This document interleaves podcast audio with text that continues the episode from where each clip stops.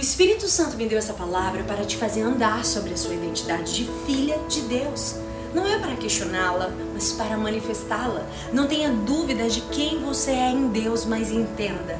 Esse saber precisa te formar e não te deformar. E não te fazer uma vida qualquer sob o argumento de que você é filha de Deus. Isso te deforma e não te forma. Existe um caminho para essa identidade. Está escrito em Romanos 8,17. Se somos filhos, então somos herdeiros. Herdeiros de Deus e co-herdeiros com Cristo. Se de fato participamos dos seus sofrimentos, para que também participemos da sua glória? Quantos privilégios existem nessa identidade? Paulo está alegando que você recebe todos os direitos de filho legítimo, mas como filhos participamos de seus sofrimentos também.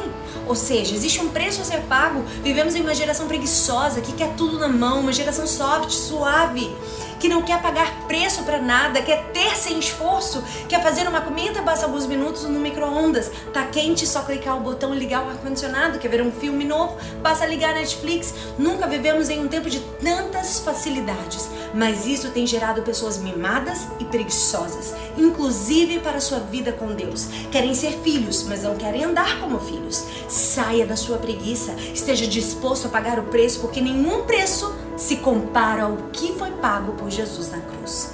Nisso, pensai.